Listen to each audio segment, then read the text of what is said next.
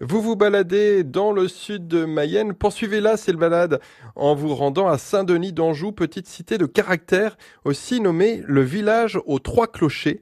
Roger Guédon, maire de la commune. Trois clochers, c'est assez courant, je crois, euh, en Mayenne et en France, mais euh, trois clochers euh, classés monuments historiques, c'est beaucoup plus rare. Saint-Denis d'Anjou a son église principale paroissiale, donc au centre du village, qui est d'origine 11e siècle et qui a été remaniée vers le 15e. Cette église principale a des peintures murales du 16e siècle et en particulier l'une qui est euh, très imposante puisqu'elle doit faire à peu près 3 mètres sur euh, un mètre, c'est le banquet euh, d'Hérode et d'Hérodiade et qui est parfaitement conservé. Alors le suivant, c'est une chapelle qui s'appelle Varennes-Bourreau du XIIe siècle, mais qui a été beaucoup remaniée au XVe siècle. Cette chapelle, elle est juste sur les bords de la Sarthe, à la limite de la propriété de la commune de Saint-Denis d'Anjou, et donc nous l'avons entièrement réhabilitée il y a cinq ans.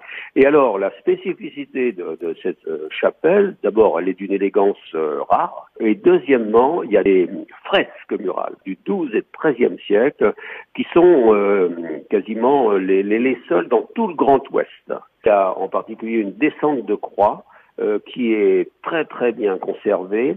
Alors les dessins sont très épurés, très très simples, mais d'une beauté parfaite et d'une élégance parfaite. Et le troisième clocher, c'est la chapelle Saint-Martin de Villanglose. C'est une chapelle du 15e qui, elle, euh, disons, a été mise hors d'eau depuis déjà une vingtaine d'années, mais qui euh, va être entièrement réhabilitée en 2020-2021.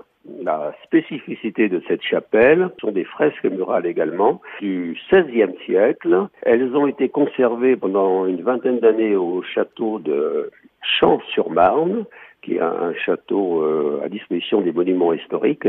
Et elles nous sont revenues il y a quelques années à Saint-Denis d'Anjou. Et en 2021, je pense qu'elles pourront être parfaitement réinstallées dans la, la chapelle qui sera entièrement réhabilitée. Saint-Denis d'Anjou, la seule petite cité de caractère du sud Mayenne, riche d'un patrimoine exceptionnel.